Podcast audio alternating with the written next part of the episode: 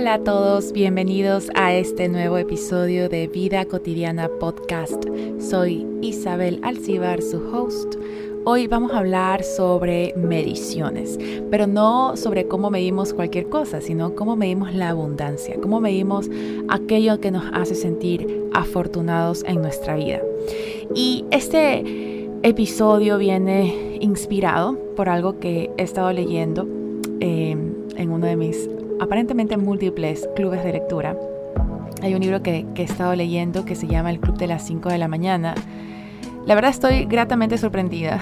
Me está gustando más de lo, de lo que realmente pensé que me iba a gustar. Pensé que iba a ser un poco así como wishy-washy, pero la verdad está chévere.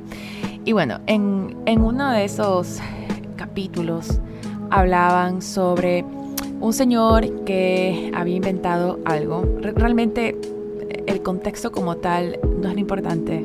Lo importante, al menos para este episodio, y lo que quiero rescatar de, eso que leí es el mensaje detrás.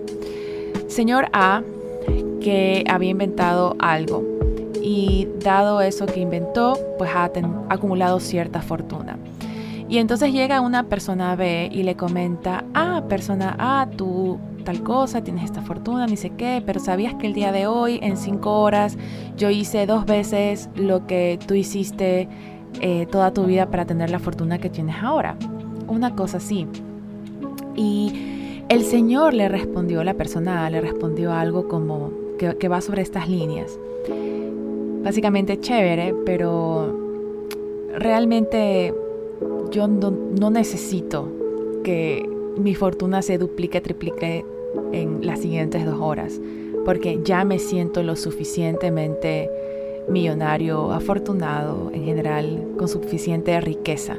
Lo que lo diferenciaba a él, y él decía, lo que me diferencia a mí de, de, ti es cómo yo mido esa riqueza en mi vida. Tengo todo lo que necesito, todo lo que yo quiero, y eso es suficiente. Entonces, em, me pareció algo muy interesante, y nuevamente estoy aquí parafraseando tal vez bastante cómo se da esta escena en el libro, pero la finalidad, al, digamos, en, este, en este caso es rescatar esta medición. Cuando leí ese fragmento me quedé, qué interesante cómo cada persona mide la abundancia en su vida de una manera diferente. Y pienso que se hace importante empezar por definir para nosotros qué significa abundancia.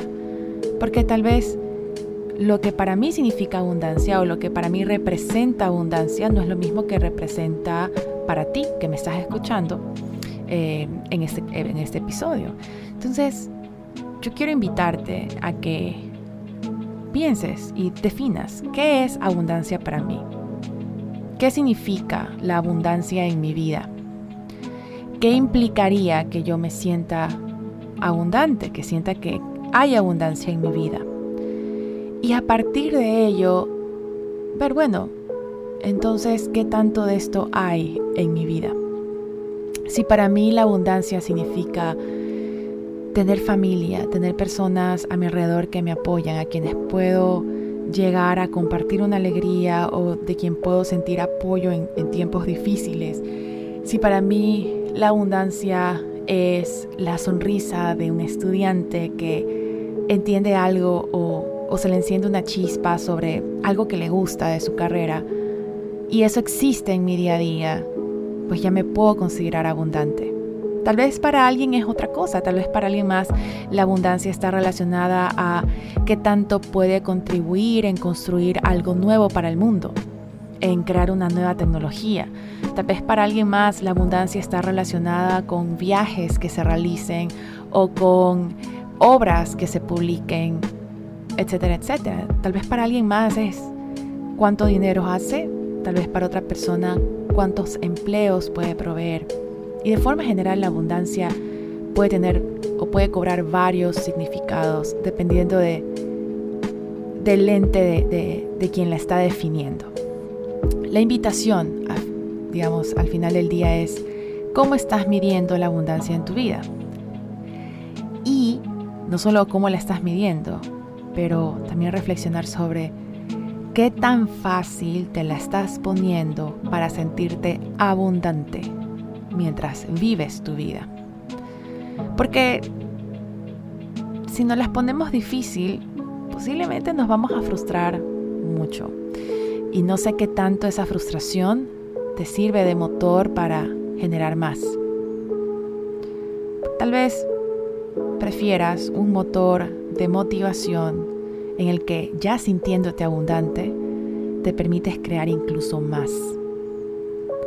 Sin que signifique que no disfrutas ahora de lo que existe, sino que lo disfrutas y sigues creando. No necesitas algo más para disfrutar, pero quieres crear más. No, no te limitas a esperar un futuro para sentirte abundante, sino que lo puedes hacer desde ahora.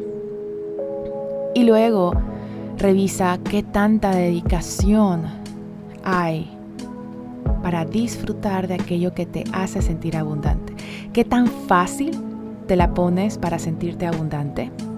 ¿Y qué tan frecuente te permites estar expuesto a aquello que te da abundancia, que te permite sentirte abundante en tu vida? Y nuevamente todo esto parte desde tu propia definición de abundancia. ¿Qué va a ser que signifique abundancia para ti? y que luego de, escuchar este episodio puedas tener mayor claridad sobre esa abundancia en tu vida y que te permitas vivirla y disfrutarla. Nos estamos escuchando en un nuevo episodio. Bye bye.